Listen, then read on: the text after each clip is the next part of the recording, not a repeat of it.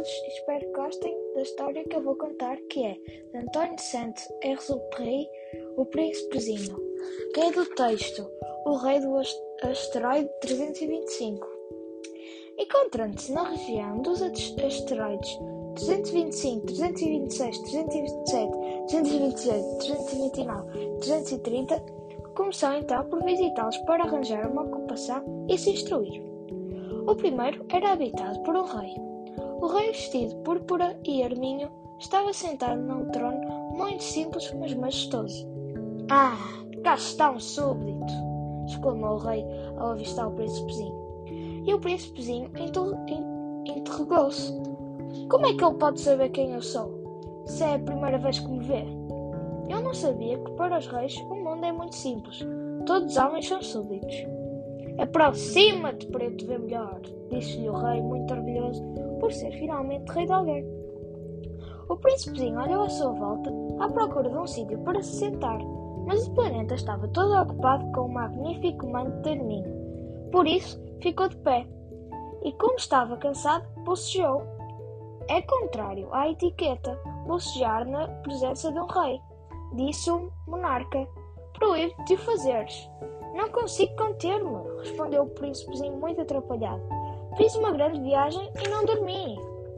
Então, disse-lhe o rei, ordeno-me que ordeno-te que bocejes, que bocejes. Há muitos anos que não vejo ninguém a bocejar. Para mim os, boce os bocejos são uma raridade.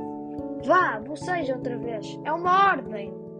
Agora sinto-me intimidade. Já não consigo, disse o príncipezinho muito carado. Muito bem, respondeu o rei.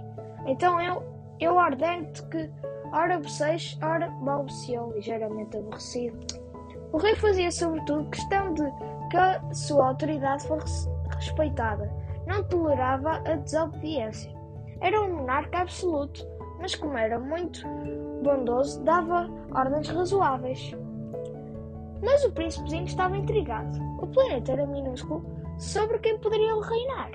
Vossa Majestade, disse-lhe, peço desculpa de, de, vos interrogar. Ordeno que me interrogues, interrogues. Apressou-se a responder o rei. Vossa Majestade, sobre quem reinais? Sobre tudo, respondeu-lhe o rei, com uma grande simplicidade. E as estrelas obedecem-vos? Claro que sim, obedecem imediatamente e não toleram indisciplina. O príncipe ficou maravilhado, maravilhado com o poder do rei e como se sentia um pouco triste por se lembrar do seu pequeno planeta abandonado, atreveu-se a fazer um pedido ao rei. Queria tanto ver o pôr, o pôr do sol, fazer-me essa vontade, ordenei ao sol que se ponha.